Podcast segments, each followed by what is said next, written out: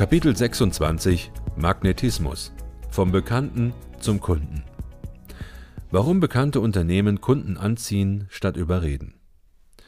Machen Sie es sich leicht. Leuchtturmunternehmen brauchen kein anstrengendes Vertriebsnetz, sondern bauen ein Netz von Bekannten auf und verwandeln diese in Kunden. Das Raffinierte dabei ist, dass die Kunden von alleine auf das Unternehmen zukommen, genauso wie Nachtfalter eine Laterne umschwirren. Ein Unternehmen, das als Leuchtturm sichtbar geworden ist, braucht seine Produkte nicht anzubieten wie Sauerbier. Die Kaufentscheidung des Kunden ist meistens schon gefallen, bevor er den Verkäufer kontaktiert hat, denn die Kunden suchen Orientierung. Otto Normalverbraucher kennt sich am Markt nicht aus. Er kann sich keine Marktanalyse oder teure Wettbewerbsbeobachtungen leisten. Wenn er nun Orientierung in der Fülle der Angebote sucht, schaut er heute ins Internet, um sich einen Überblick über das Angebot zu verschaffen. Daher gilt es, vor allem online präsent zu sein und sich dabei punktgenau vorzustellen.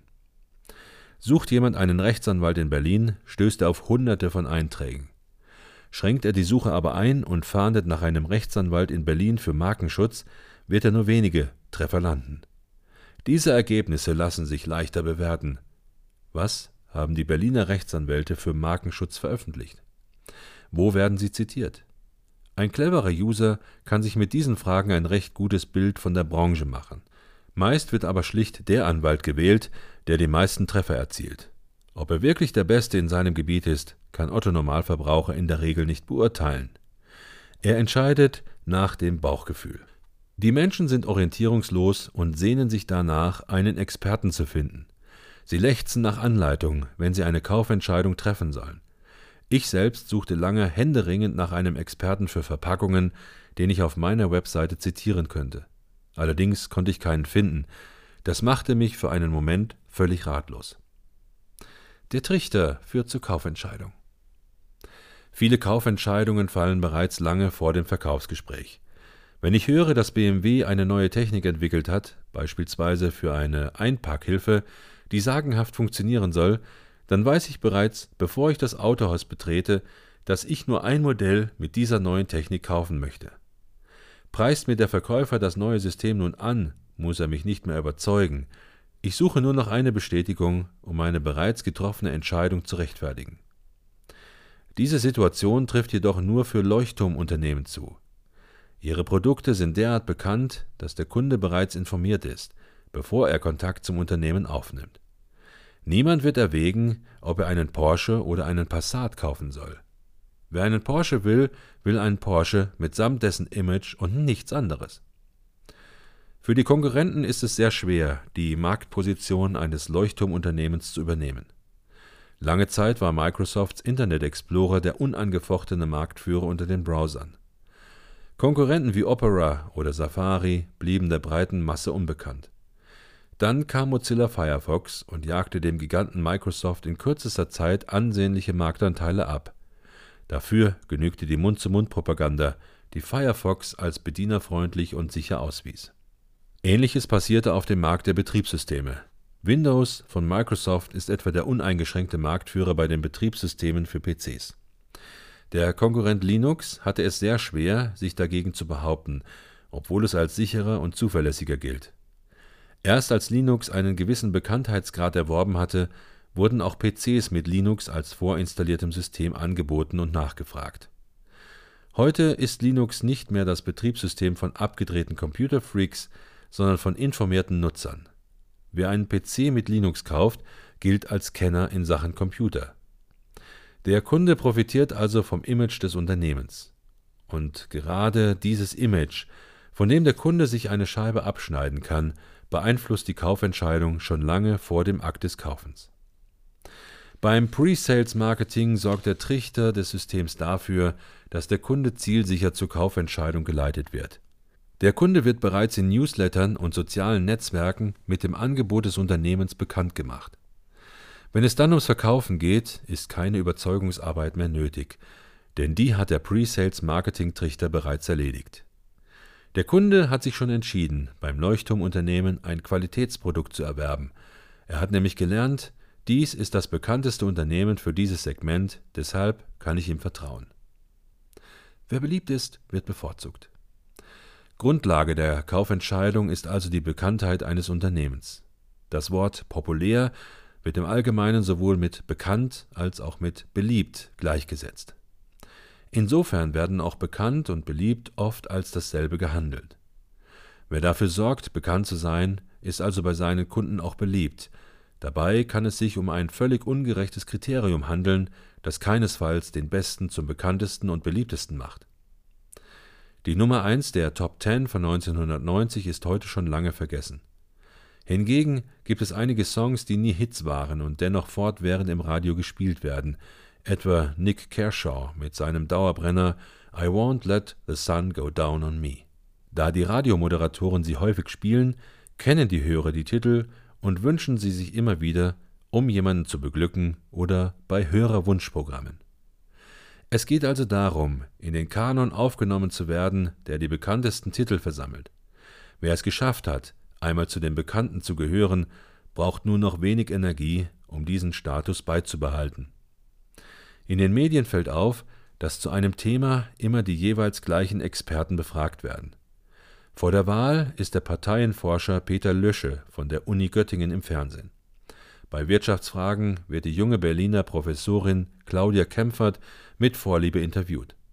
Wenn es um Zukunftsforschung geht, kommt Professor Horst Opaschowski ins Studio. Sind diese Leute die Besten auf ihrem Gebiet, nur weil sie die bekanntesten sind? Im Sport geht es ähnlich zu. Elf Spieler tragen zum Erfolg einer Fußballmannschaft bei. Im Anschluss führt der Moderator drei Interviews. Eines mit dem Torjäger, eines mit dem Unglücksraben, der die rote Karte bekam, und eines mit. Ja, mit wem? Mit dem beliebtesten oder bekanntesten der Mannschaft. Abgesehen von denen, die durch hervorragende Leistung oder Patzer auffielen, gibt es kaum ein Kriterium für die Auswahl des dritten Spielers, der die Partie im Fernsehen kommentieren soll. Hier laden die Reporter gerne den ein, der eh schon am beliebtesten ist und als Meinungsführer gilt. Dadurch wird diese Person wiederum noch bekannter. Der Quantensprung von der Bekanntheit zur Beliebtheit. Ziel ist es also, im eigenen Marktbereich bekannt zu werden. Wer einmal auf der Liste der Experten steht, wird immer wieder gefragt, Allerdings handelt es sich nicht um ein Perpetuum mobile. Ein bisschen Energie ist schon notwendig, um den Expertenstatus zu halten. Dazu reicht es allerdings, von Zeit zu Zeit in Erscheinung zu treten. Wer sich nicht an das ungeschriebene Gesetz hält und für ein stetes Grundrauschen sorgt, wird schnell zur Eintagsfliege. Im gewissen Sinne befördert Bekanntheit Wiederbekanntheit, ein Journalist, der einen der deutschen Teilnehmer der Fußball-WM 1990 in Italien befragen möchte, schaut ins Archiv oder googelt, wer damals interviewt wurde.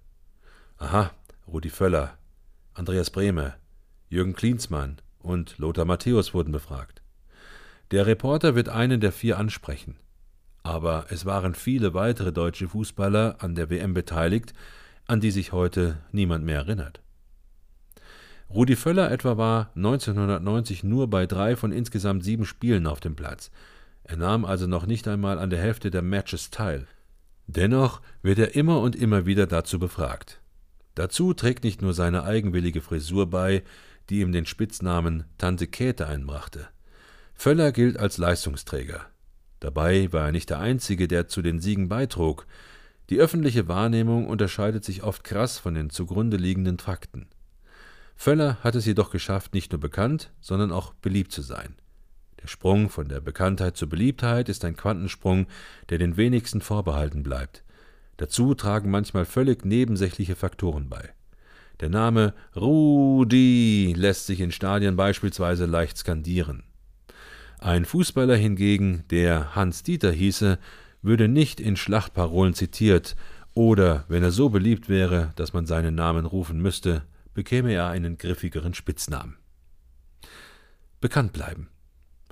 Wer einmal bekannt ist, braucht wenig Energie, um diesen Status zu halten. Obwohl etwa Pepsi seit Jahren weit mehr Geld in die Werbung investiert als Coca-Cola, bleibt Cola unangefochten Marktführer. Pepsi hat sogar einmal Michael Jackson als Werbeträger engagiert, doch auch das bewirkte wenig und ist heute längst vergessen. Das zeigt einmal mehr, wie schwer es ist, eine Leuchtturmposition anzugreifen. Anders als Franz Beckenbauer, der Kaiser des deutschen Fußballs, ist der einst erfolgreiche Tennisstar Boris Becker heute nicht mehr als Sportexperte bekannt. Wenn überhaupt, macht er Schlagzeilen mit seinem Privatleben. Becker hat es schlicht versäumt, sich langfristig als Sportexperte zu etablieren. Der bekannteste Politiker ist heute Verteidigungsminister Karl Theodor zu Guttenberg. In Umfragen trauen ihm die meisten Wähler zu, der nächste Kanzler zu werden obwohl beispielsweise Wolfgang Schäuble deutlich mehr Politikerfahrung hat. Das professionelle Imagemanagement von Guttenberg hat gewirkt. Selbst ein Rücktritt könnte ihm jetzt nicht mehr viel schaden. Dies zeigt auch das Beispiel von Oskar Lafontaine. Lafontaine war nach seinem Rücktritt 1999 als Finanzminister im Kabinett Schröder ganze 14 Jahre nicht mehr aktiv in einem politischen Amt. Trotzdem blieb er präsent. Mit Kommentaren zum aktuellen Geschehen, rief er sich immer wieder in Erinnerung. Als er 2005 in die Wahlalternative Arbeit und soziale Gerechtigkeit eintrat, war er auf einen Schlag wieder so bekannt wie vor seinem Rücktritt. Er benötigte also relativ wenig Energie, um in der Zeit seiner politischen Passivität bekannt zu bleiben und später wieder in den Fokus der Öffentlichkeit zu treten. In der Wahrnehmung der Wähler war Lafontaine keine 14 Jahre in der Versenkung verschwunden, sondern stets präsent geblieben. Er hatte es geschafft, seinen Expertenstatus mit wenig Aufwand aufrechtzuerhalten. Der Tennisprofi Björn Borg hingegen schaffte die Rückkehr zu seiner einstigen Berühmtheit nicht. Nach spektakulären Erfolgen trat er 1983 im Alter von nur 26 Jahren ab und ließ dann lange nichts von sich hören.